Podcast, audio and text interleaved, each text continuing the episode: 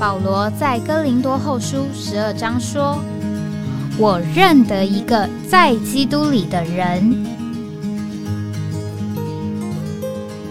十四年前，这样的一位被提，直到第三层天里，或在身内，我不晓得；或在身外，我也不晓得。只有神晓得，并且我认得这样一个人，或在身内，或在身外，我都不晓得。只有神晓得，他被提进乐园里，听见不能言传的话语，是人不可说的。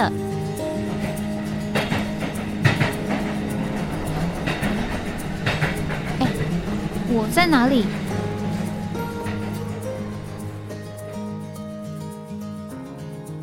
欢迎回到哎，我在哪里？今天是二零二三年六月二十一号。今天是星期三啊，这一周后面两天是这个假期啊，所以我们也没有这个节目啊，所以今天是这个礼拜呃三天啊，第三天这也算是这个礼拜最后一次的节目。那礼拜三呢，我们是呃讲到在林里，这个这个节目叫做哎我在哪里啊，所以也是借着每一天呃这个节目呢，或者是在不管是在预备的过程啊，或是在这个呃。这个节目实际上，我们现在在这个制作的过程呢，呃，也是对自己的一个提醒啊，哎，我在哪里？那我需要在林里。那今天首先呢，我们呃盼望呃读一个呃留言啊，我觉得这个是关于我们呃前几天有一篇这个有一个有一个节目叫做在教会中我们和弟兄姊妹的关系如何。那我觉得我呃虽然交通了一点这个想法啊，那弟兄姊妹呢用这个留言是李弟兄在一九六七年第二册啊经历并享受生命为着教会的建造啊这里这段话呢我觉得也是非常的好啊，呃这个这个弟兄姊妹说要向圣徒说出对方的真实光景，实在不是一件容易的事。啊，曾经读到这段信息啊，所以下面是这个信息的摘要。我实行教会生活多年，有许多的经历，也受了许多的苦。虽然我尽力不冒犯任何人，但有些人只因我在爱里坦率中性的话语就被冒犯。这是因为己仍然在我们身上，而己是显明于骄傲。没有己和骄傲，我们会一直愿意受调整，并被改正啊。所以，啊，这里主要讲到，呃，这个在教会生活中被调整改正，啊，之所以不容易啊，会产生难处，主要是我们这个人身上的己和骄傲。在一九四九年以前，我们还在中国大陆时，我一直在尼托森弟兄的带领之下。在那段期间，我从不在尼弟兄的带领以外说话，我也一直愿意在他之下。然而，一九四九年以后，主把我们带到台湾，我自然而然被摆在带领工作的地位上。因着我多年在说话上中性并放胆，有些弟兄就被我冒犯了。借着这痛苦的经历，我学了功课。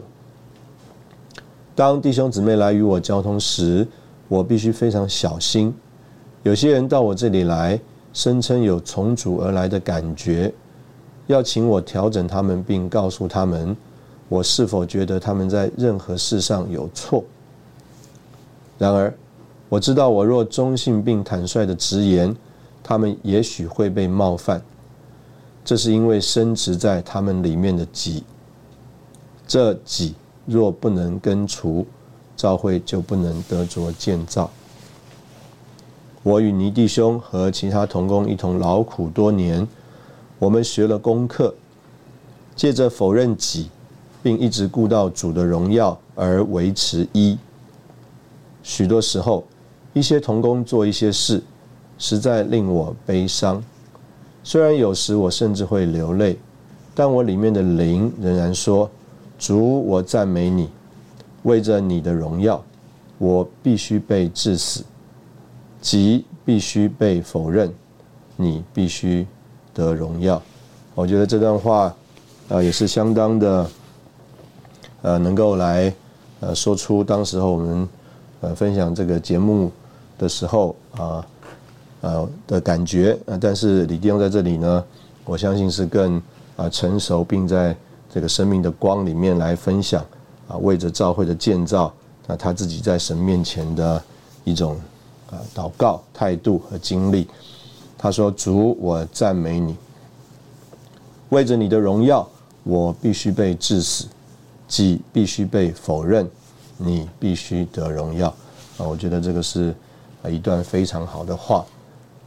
那今天呃，上午我们谈到在灵里呢，那我们是呃想要用回到这个尼托生文集啊，这个属灵的判定。啊，这个判定的实例当中，那可能我们今天如果时间呃，这个我们运用的合适的话，应该我们可以谈两个啊，在这里面所举到的实例啊，呃，我们先从第九篇开始啊，我们先从第九篇开始。那这个第九篇开始呢，主要呃，这个为什么我们用这一篇呢？因为在这里呢，尼弟兄啊，帮助他的帮助是讲到我们怎么样在灵里。那在这个灵里呢，最重要的一件事叫做灵的这个纯净啊，灵的纯洁啊。那其实就是意思就是只有灵啊，意思就是只有灵。那我们来这边啊，先把啊这个弟兄的见证呃读一下，然后呢，我们再从尼弟兄的。评语中，我们来看看啊，这个到底是什么一个意思？这位弟兄的见证，我是从失败软弱中得着神的光照而来走这条路的。在走这条路时，我也常对付我自己：为什么不能在思想上集中？我喜欢读属灵书报，但我的思想很难集中。当我与尼弟兄有更多的交通时，我觉得他说的话有生命，有生命的供应，我喜欢听。人就说我是跟从尼弟兄了。有一次我遇见李长寿弟兄，他问我说有没有主的呼召，又问你救人只是为上天堂吗？他甚至说我的工作是脱节的。这些问题使得我在神面前流泪。以后又碰到尼弟兄，他对我说：“不要进神学，不要查经，要先学为主不做工，以后才能为主做工。”之后我又听见一位弟兄说：“我不做工，我乃是遵行神的旨意，遵行神的旨意就是做神的工。”那时我看自己，就觉得自己不配做传道。既没有恩赐，身体又不好，全人充满了消极的思想。另一面，我也觉得自己不能常保守与主同在，邻里也不够刚强。啊，这个是啊这位弟兄的见证。啊，那我们啊就从这个尼弟兄的评语，我们可能再回头来看看尼弟兄到底啊是有什么根据啊？根据这个。弟兄在这个见证的过程当中，他有什么根据啊？来啊有这样的评语？与神同在，有神与人两方面的讲究。神那一面是没有问题的，我们人这一方面就必须用我们的灵，因为神是灵，所以拜他的必须要用灵。灵在神面前要能洁净的释放出去，才能一直摸着神的同在。啊，我们可以看见，这个他是从弟兄见证的最后一句话啊，说到他不能常保守与主同在，灵里也不够刚强。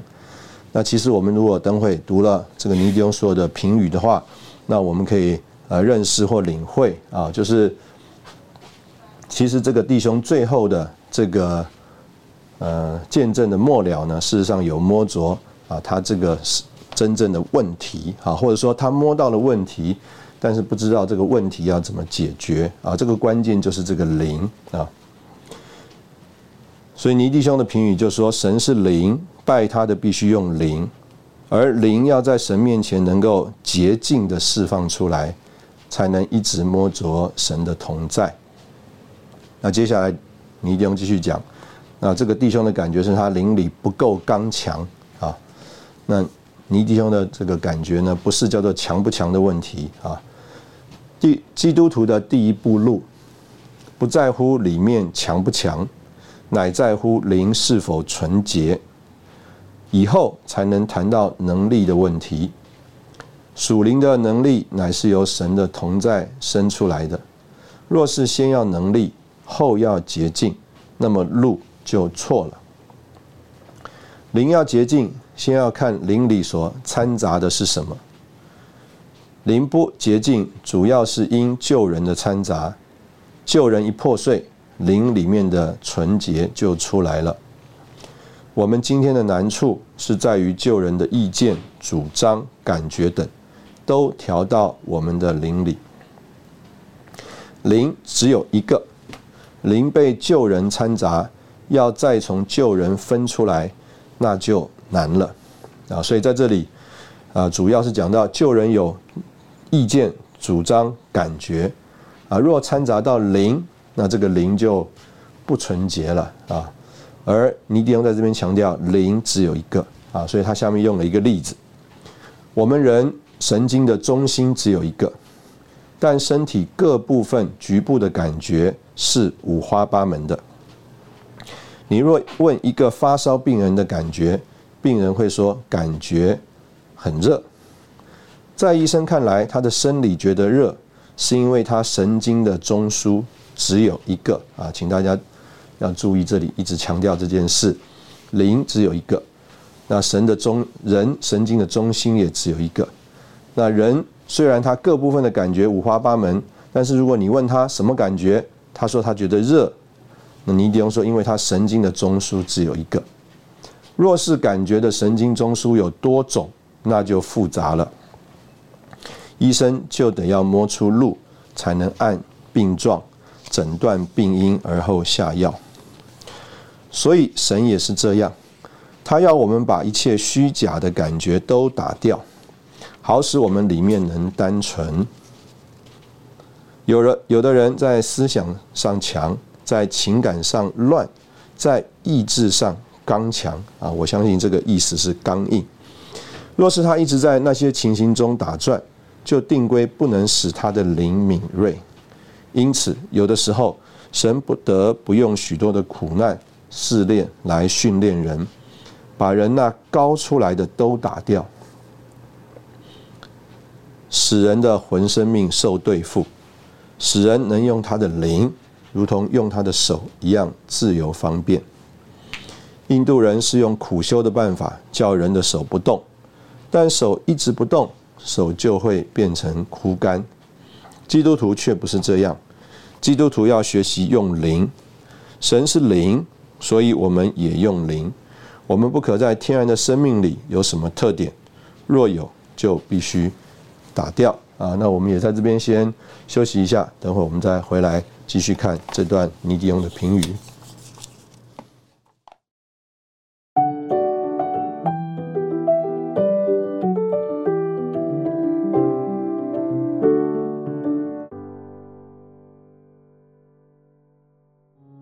欢迎回到哎，我在哪里？啊，我们从尼迪翁刚刚的评语，还有这个弟兄的见证，我们可以用一个呃，可能我们今天啊比较容易领会的话，就是这个弟兄的感觉太多了。啊，在这个他的所谓的感觉里面啊，他的感觉的神经中中枢太多种了，那就复杂了，所以医生就没有办法做判断。啊，若是他的感觉中枢只有一个。那也就是像这里尼迪翁给他的帮助，就是零只有一个，那这样的话呢，他就容易啊来经历来碰到主。所以尼迪翁后面就继续说啊，初信的弟兄姊妹有简单的灵，他们的灵虽不强，但没有掺杂，这样就能平衡的长大。人学习学习与神同在是必须花功夫的，一个简单的人要与神同在是较容易的。虽然外面的人可以一直在那里做事，但里面的人可以一直在神面前。要维持与神同在，心理清洁固然是第一要件，但里面的人与外面的人应该分开。里面的人不被外面的人拖出来，就能维持与神同在。啊，尼尼丁这边讲了一个有很蛮有哲理的话，他说：“不是要回到神的面前，乃是要在神的面前。”换句话说。呃，事实上，在神面前，只有一个东西能够碰着神，啊，就是灵，才能够碰着神，因为神是灵，啊，所以呢，我们的灵啊，就是我们里面的人要和外面的人分开，外面的人心思、情感、意志，他仍然有他的感觉，但是那个叫做外面的人的感觉，但是我们里面的人有一个最重要的，或者是只有一个叫做神经中枢，就是我们人的灵。这个人的灵是一直在神的面前，灵是我们与神交通的器官，要整理的清洁、调整的对，这不是操的道德的问题，乃是操练的问题。你必须操练到一个地步，即使忙，也是一直忙在神面前，不然你就是听了一大篇的道，回家也是没有用。下一次你仍会是依然故我的啊！我想起一个。在俄国听到的这个见证啊，这个弟兄呢，他是啊帮李弟兄处理这个会计账务的。他说到有一次啊，在这个安纳罕的这个会所啊，或在这个执事站呢，他跟李弟兄啊一起啊在那里算账啊，做做这个会计的这个账，会计的报表啊。弟兄姊妹如果熟悉的话呢，事实上李弟兄自己原来的专业啊，应该也是这一方面的。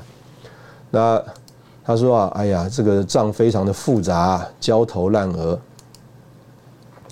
那等一等啊，马上啊就是晚上的聚会了。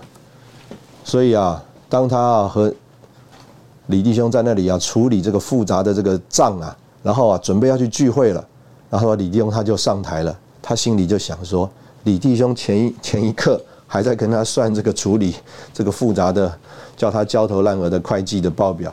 他实在很难想象李弟兄在台上会说出什么东西来，但是啊，让他大为震撼的就是啊，李弟兄一上台啊，好像他完全不被刚刚这个财务的账务的会计的报表所影响，在灵里面呢，哇，满了生命，满了供应。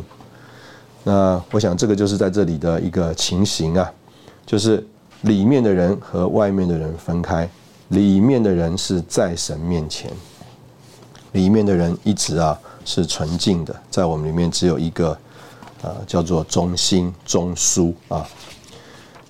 那接下来呢，呃，尼迪翁啊所交通的，哎，很特别，好像，呃，不和这个呃前面的连在一起，但事实上是对他一个帮助的路啊。事实上是两个很具体的点来帮助他，怎么样里面的人跟外面的人可以分开啊。我们来看进入复活的路。我们一重生，所有复活的能力都得着了，但必须由神给启示的灵让我们看见，并有智慧的灵让我们知道。以弗所书是叫我们借着圣灵认识复活，菲利比书是叫我们借着十字架来认识复活。在基督里看见复活，不是看身体毁坏，乃是看。复活的能力，我们在神面前祷告，不是求得着能力，乃是求得着智慧和启示的灵。以后自然会知道这能力是何等浩大，这个认识是不得了，不知是多么宝贝。这个复活的能力，乃是借着祷告，求主给我们智慧和启示的灵，开启我们里面的眼睛，叫我们能看见什么是复活。世上没有一个能力能大过死，唯有复活的生命能胜过这个死。我们是靠着圣灵来认识复活的能力，因为圣灵乃是复活的灵。那所以在这边啊，首先啊就讲到，哎，这个灵和复活啊，到底是一个呃什么样的事哈？因为呢，这位弟兄啊，他这个在讲到。不能常保守与主同在，灵里也不够刚强的前面一段呢，他就说，他看看自己，就觉得自己不配做传道，既没有恩赐，身体又不好，全人充满了消极的思想。我相信啊，尼迪翁就借着这个东西来帮助他啊，他要借着祷告，借着啊这个主给智慧和启示的灵来认识啊什么是复活。没有一个能力大过死，唯有复活的生命。但是有复活的生命能够胜过这个死。那这个是在以弗所书。那他接着就讲菲利比书，菲利比书三章的复活是叫我们有份于他的死。这个份是特别的，并且菲利比三章的十字架与别处的不同，这里乃是复活的十字架，别处的是十字架后的复活。换言之，菲利比三章乃是在认识基督复活的大能之后，才晓得和他一同受苦，磨成他的死。这里的复活与别处的复活在次序上有些颠倒。就是别处有一个死在复活之前，而这个死是有一个复活的生命在里面。换句话说，在菲利比书所讲到的这个死呢，是里面有一个复活的生命。罗马书六章的死是历史的事实，菲利比三章的死是原则的问题。就如基督在地上的生命有复活。他虽死于十字架，却是死不了的，因有一个复活在他里面。这个复活是属灵的，与他身体的复活有关。主如何在地上借着复活的生命过十字架的生活，而彰显出复活？我们在生活上也应该有十字架的味道。我们该是倒出来的酒给人喝的，我们也该是剥开的饼给人吃的。菲利比书的十字架乃是在啊复活啊之前的，那所以呢，呃，尼迪翁在这边呢，事实上是帮助他啊，可以这样讲，就是说啊，怎么样能够叫做在神面前尽职呢？啊，事实上就是这个尽职是这个复活啊，是一个复活，还是跟这个认识灵有关，有智慧和启示的灵的这一面也有。叫做在菲利比书第三章啊，这个原则的这一面，就是啊，你认识了有份于这个死，但是这个死里面啊是有复活的，所以主他在地上借着复活的生命过十十字架的生活，而彰显出复活。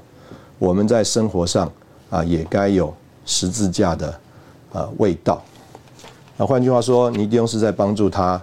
啊，就是啊，他碰到尼弟兄，碰到李弟兄，碰到不同的弟兄们啊，都有不同的弟兄们都有对他不同的帮助。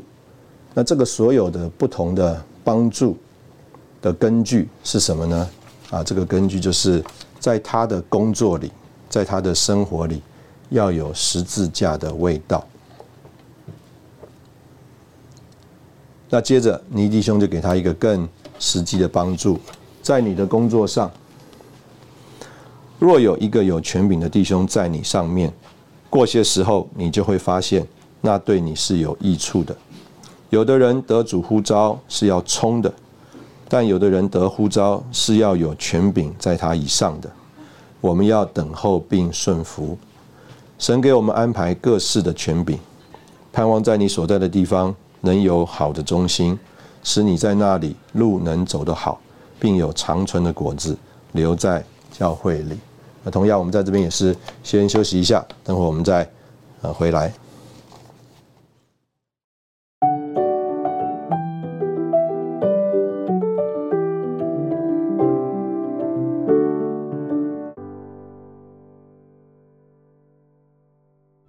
欢迎回到哎，我在哪里？这个我想我们。呃，借着这个弟兄的自己的见证，还有倪弟兄在这里的交通啊，我们来呃用现在大家讲的话，就是帮大家脑补一下啊，脑补一下，因为我们呢不在现场，我们也不认识这位弟兄啊，这个到底是什么样一个情形？但是呢，啊，我想从尼迪翁的这个呃交通里呢，我相信啊，事实上这个弟兄啊，应该是在所谓的服饰上有恩赐的。啊，事实上这个弟兄啊是在他的这个服饰上啊、工作上啊，甚至是有结果的。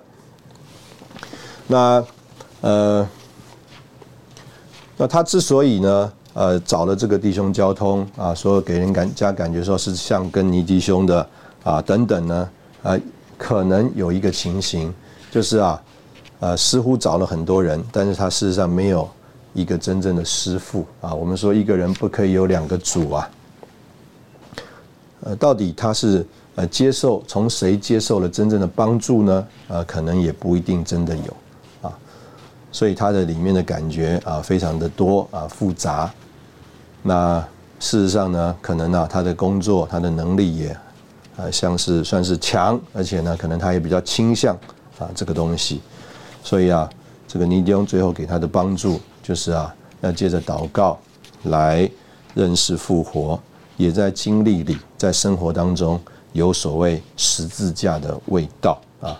那最具体的就是在他的服饰上，要在一位有权柄的弟兄之下啊。我相信，呃，他说这样的话，就使你能够在那里路走得好，并且有长存的果子留在教会里。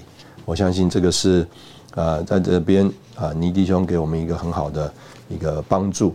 那我这边特别要提的就是啊，你一定要在这里帮助我们的就是这个灵啊，是一个唯一的，是我们这个所谓感觉的神经的中枢啊，我们的灵啊来啊认识神啊，如果掺杂了我们救人的意见主张和感觉啊，我们就很难真的认识神在灵里面给我们的帮助。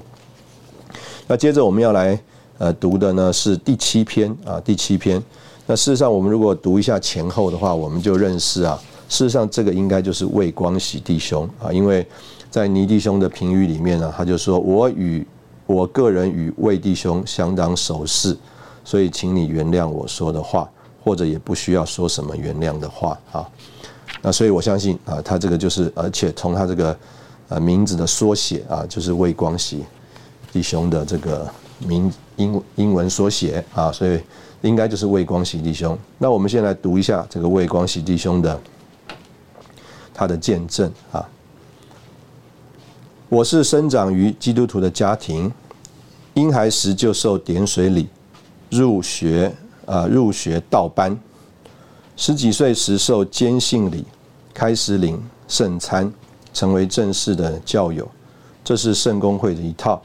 在我大学一年级时，尼弟兄以个人谈话的方式。带领我清楚得救，得救后我就在当地地方召会聚会。一九三五年，我参加了福建泉州倪弟兄带领的得胜聚会，将自己完全奉献给主。奉献后，日常生活大有改变。一九三六年夏，辞去教职，全时间侍奉主。先在广州，后在香港，既在云南、昆明等各城传福音。建立神的教会。一九四一年，由昆明回香港，在教会中与众圣徒配搭，一起侍奉主。一九四八年春，到上海参加全国同工及长老聚会。至夏季，又参加福建古岭山上四个月的训练聚会。我想请问弟兄一个问题：我们如何能明白自己的职事是什么啊？那我们先不读啊，倪弟兄的评语啊，我先讲一下我的评语啊。这个就是啊，如果呃我们用今天的这个话来讲的话，就是按部就班啊。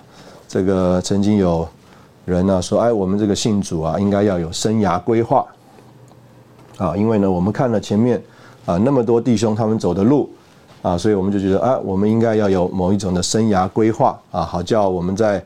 这个侍奉主的路上啊，在各面都受成全，得着装备啊，这样我们呢就合适啊来配搭服饰。这个魏弟兄啊，也可以说是主所预备的啊，从生在一个基督教的家庭里，然后呢借着倪弟兄的帮助清楚得救之后啊，可以说啊，就是从主恢复的起头，他就在教会里面配搭啊，然后参加倪弟兄的得胜者聚会，一路他。就是啊，把自己完全的奉献，然后再开始在各地配搭服饰开展。参加古岭训练。然后他问尼弟兄：“我们如何能明白自己的职事是什么？”啊，这个事实上啊，啊也是啊，我们在那这个节目里面啊常常提到的一件一个问题，就是哎，我在哪里？我我们也可以说我是谁啊？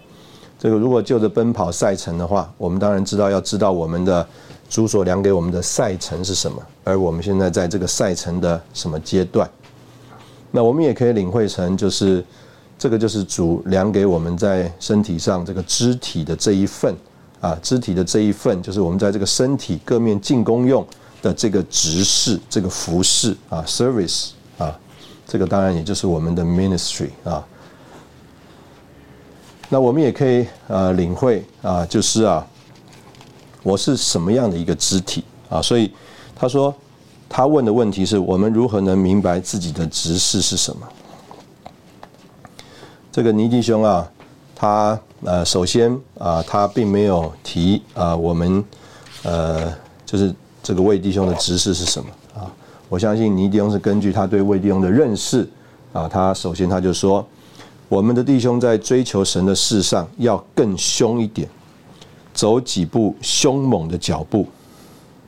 当神带你到三叉路口时，你要有凶的拣选，这样也许你两三年中所学的功课会胜过二十三十年所学的。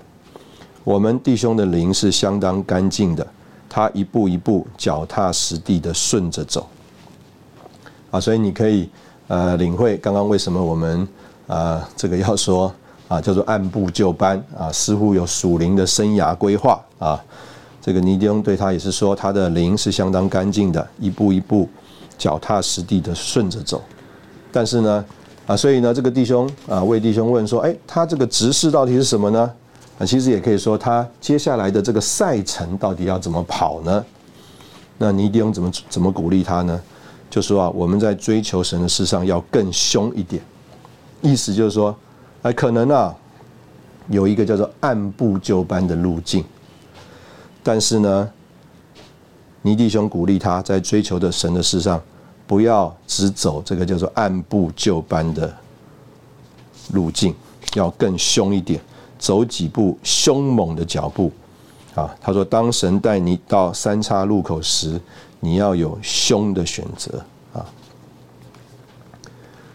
接下来啊，我相信也是给他一点啊，相当个人的这个帮助啊。我与我个人与魏弟兄相当熟识啊，所以请你原谅我说的话，或者也不需要说什么原谅的话。我要提一件极平常的事，就是当你的灵完全出去时，你的笑容要往后拉一点。你的面貌、声音、态度都要向一个方向去。你的笑容会打岔你自己，因为在严肃之中，你加上了笑容，就好比骑单车时，你在下坡用了制动机啊，也就是踩了刹车。讲到时的笑容就是制动机，会限制灵的出来。在用话语服侍人时。面孔的笑容就是反制里头的力量的，是与里头的力量相反的。你不能一面骑车，一面又用制动机，这样在话语的指示上，你会失去许多的用处。那我们同样把接下来的话也读一下：思想要丰富，在话语指示上，思想是有用处的。你要求神怜悯，叫你的思想能丰富。当神要给人话语时，圣灵就供应活泼的思想。所以读经时要借着圣灵来思念主的话，这样你的思想才能丰富。若思想不丰富，也会累到圣灵的话语。你在跟随主的路上要凶猛一点，在普通说话时要管住你的笑容，同时你的思想要丰富活泼，在说话的时候。要用你的灵把话送出去。啊我们同样的在这里休息一下啊等会我们再回来。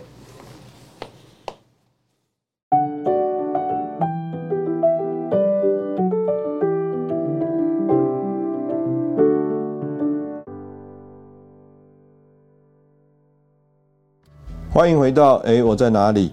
啊如果我们对照一下我们啊前一位啊弟兄啊尼迪翁的评评语的话，尼迪翁给他的帮助是他要纯洁。那这里呢，啊尼迪翁先说啊魏弟兄的灵是很干净的。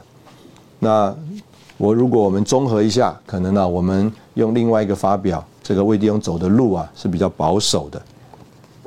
所以啊，尼弟兄啊就给他一个加强啊。那在这个加强里面呢，首先讲到跟随主的路需要凶猛一点啊，而不是只是按部就班。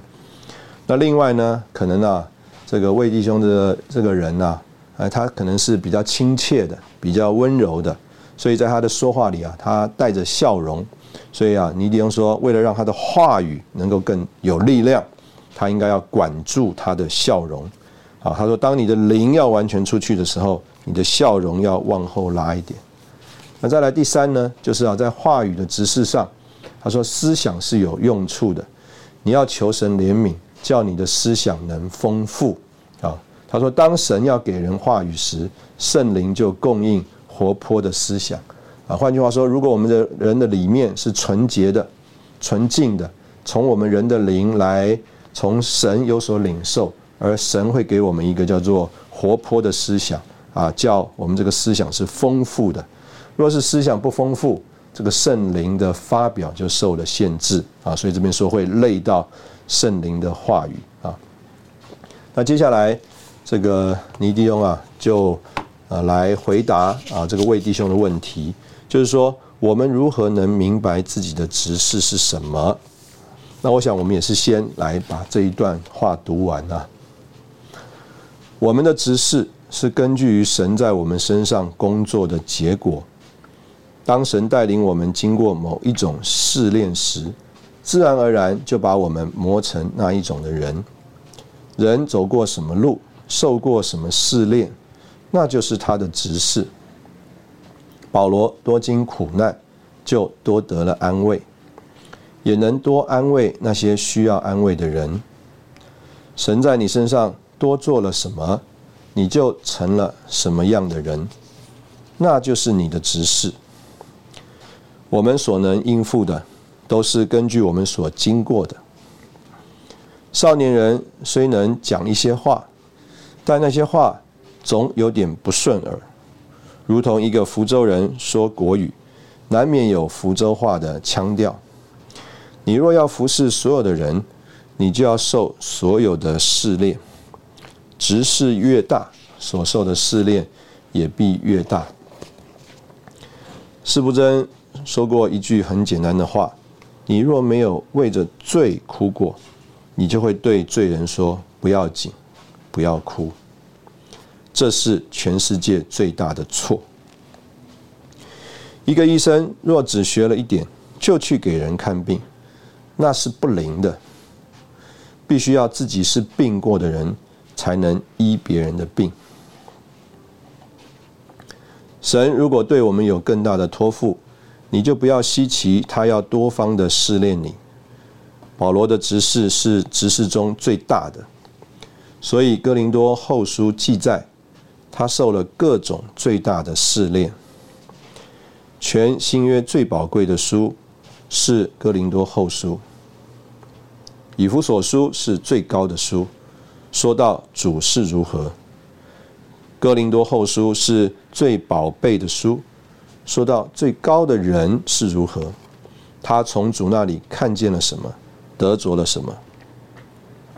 其他卷书就不够给我们看见保罗这个人是怎么得了。他是一个高的人，所以神给了他各种的启示，也给了他在物质、心灵、身体。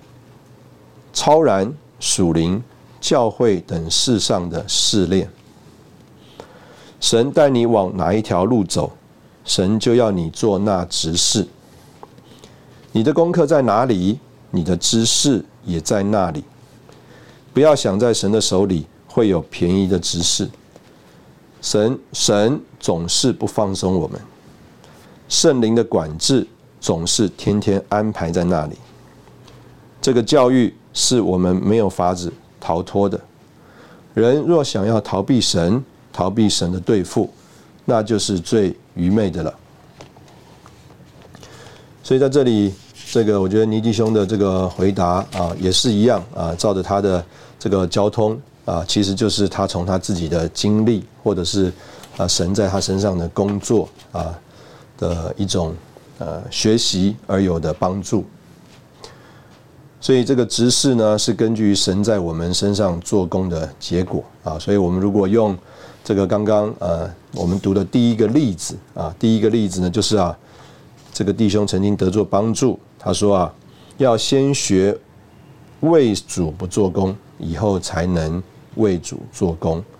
那我们也可以说啊，我们要先学让主做工在我们身上啊，那样子呢，我们才能够为主做工。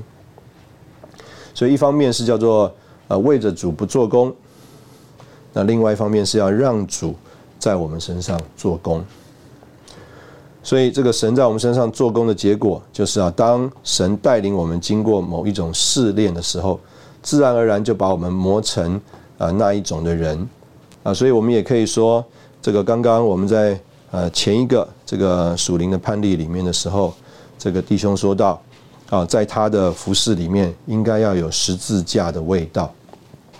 换句话说，如果我们真的认识复活的能力的话，啊，就是在菲利比书第三章，啊，若是我们真的在经历上认识复活的能力，那在我们的工作里面，自然就会有那个叫做同他受苦的交通，磨成他的死。那那个东西啊，就是在我们身上的一种的。味道，那这个味道可以这样说，就是这里说神带领我们经过某一种的试炼，而那个自然就把我们磨成那一种的人。人走过什么路，受过什么试炼，这个就是他的执事啊。所以在这里有好几方面。第一方面，他说，我们若要服侍所有的人，你就要受所有的试炼啊。所以啊，常常。这个呃，叫做结了婚的人啊，在一起交通夫妻的问题，哎，人是比较容易彼此接受的。